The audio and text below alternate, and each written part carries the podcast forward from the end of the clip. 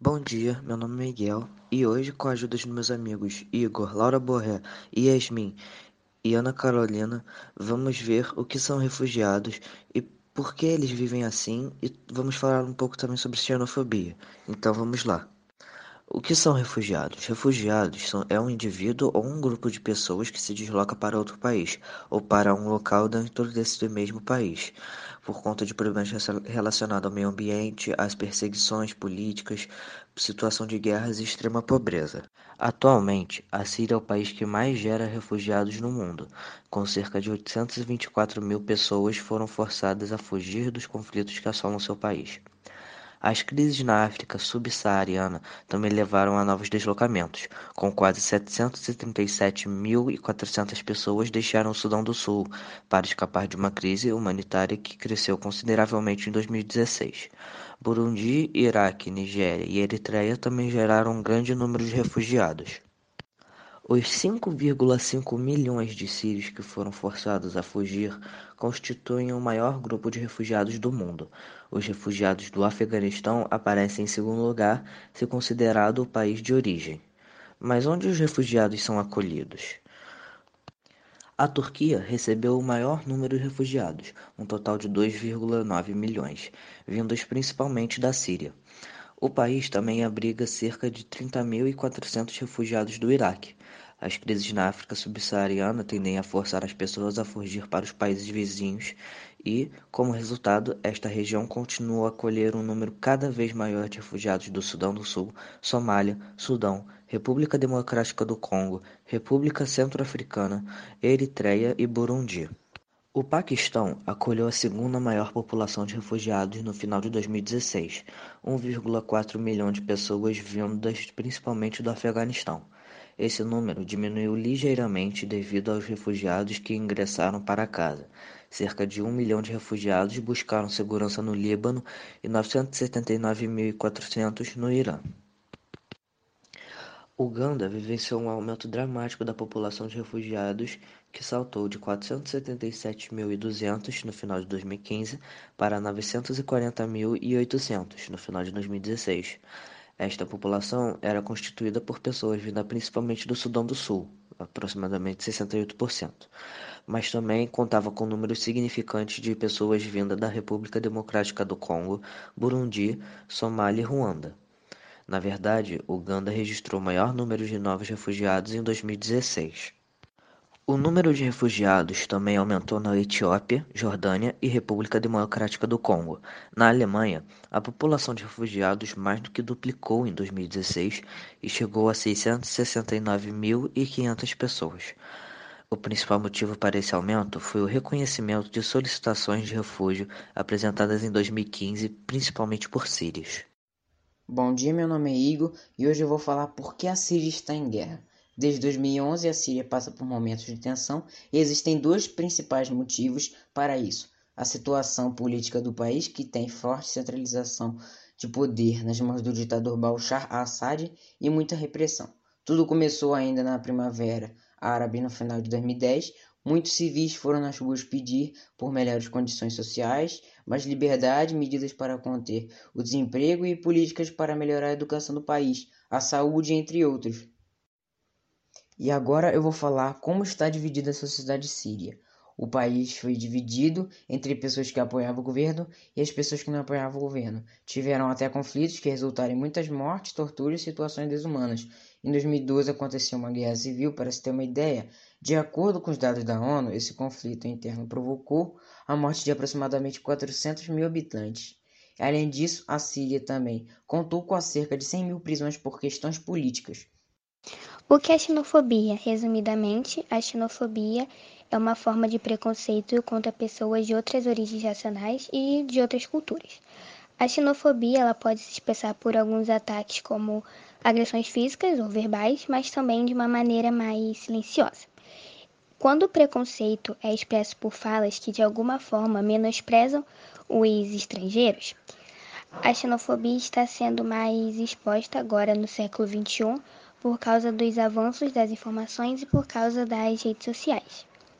Hoje, depois que o mundo abriu os olhos para essa situação judaica, após os terríveis acontecimentos da década de 1940, outros povos de origem símita sofrem com a xenofobia, como árabes, palestinos, semitas e outros povos majoritariamente islâmicos.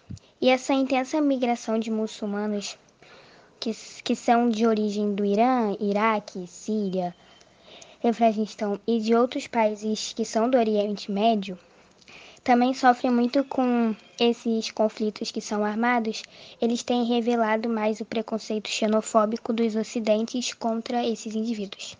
Oi, meu nome é Yasmin e agora eu vou falar sobre os imigrantes sírios no Brasil e a lei para a imigração. É, a trajetória dos sírios que vieram para o Brasil foi de uma guerra sem fim. É, eles escolheram vir para cá, os sírios escolheram vir para cá por conta da origem familiar. Mais de 3 milhões de brasileiros é, tinham origem síria aqui no Brasil, é, principalmente por conta da migração que aconteceu no século XX. Mas quando os sírios se mudaram para cá, se eles vieram para o solo brasileiro, né? É, eles enfrentaram diversas é, dificuldades para que eles conseguissem sobreviver aqui, né? Conseguissem se manter aqui sem que eles precisassem de ajuda nenhuma, sem caridade. É, naquela época, o Brasil passou a ser visto como uma terra cheia de oportunidades, um país aberto, né?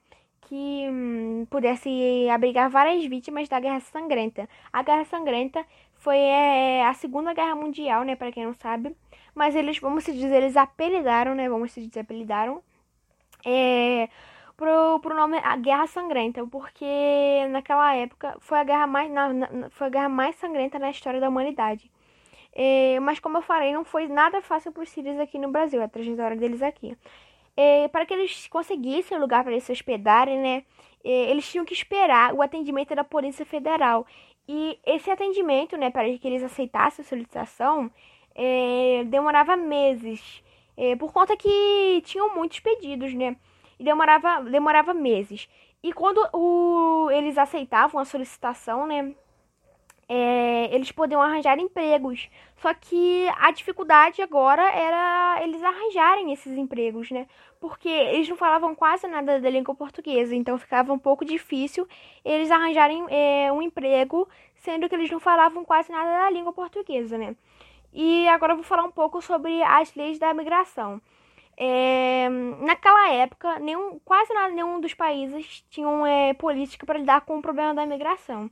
É, então, é, dia 19 de agosto, no ano de, 18, de 1080, 1980, eles criaram uma lei que foi conhecida como Estatuto do Estrangeiro. É, foi, esse é o nome da lei, Estatuto do Estrangeiro.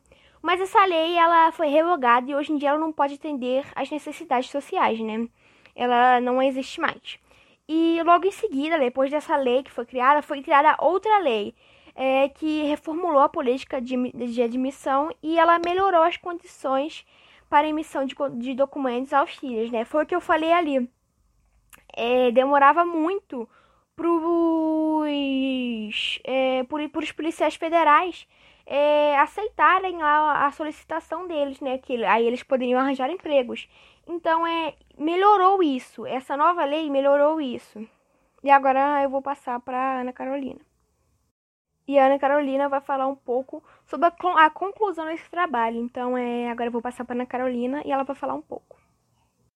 Com isso, podemos concluir que a vida como refugiado pode ser bem difícil de se imaginar no contexto do mundo atual onde muitos dos imigrantes sofrem para se adaptar com a cultura, a linguagem e os costumes de outra região, ter acesso a um emprego e moradia e principalmente sofrerem com, com, com o preconceito e a xenofobia, e a falta de auxílio governamental que, no que se diz respeito ao descaso para a criação de leis e, e projetos que auxiliem a essa adaptação.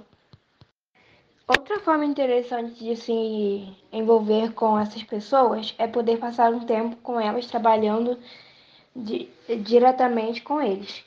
Todos temos al alguma competência que pode ser de grande importância. Descubra uma forma que pode, que pode fazer a diferença usando as suas. Se você dispõe um cômodo vazio em sua casa, é, considere poder cedê-lo para uma ou mais pessoas. Grupos religiosos e locais podem oferecer uma, uma de conexão refugiados que poderia usar, usar seu quarto como uma moradia temporária. Segundo a ACNUR, autoconcessionária das Nações Unidas para Refugiados, órgão da ONU que atua para, para assegurar os direitos dos refugiados do mundo. Há uma grande distribuição do dos refugiados pelo país, sendo a maior parte concentrada no sul do Brasil, com 35% do total do total. E existem boas formas de se contribuir voluntariamente para, para uma melhora desse quadro. Essas pessoas se sentem muito desamparadas ao chegar aqui. É muito importante que encontrem abrigo para, para não se alojarem pelas ruas, por isso ajude quem precisa de onde você está. Você pode começar os ajudando a, a se estabelecerem bem em sua, em sua região, orientando-os sobre o local enquanto estão recomeçando suas vidas.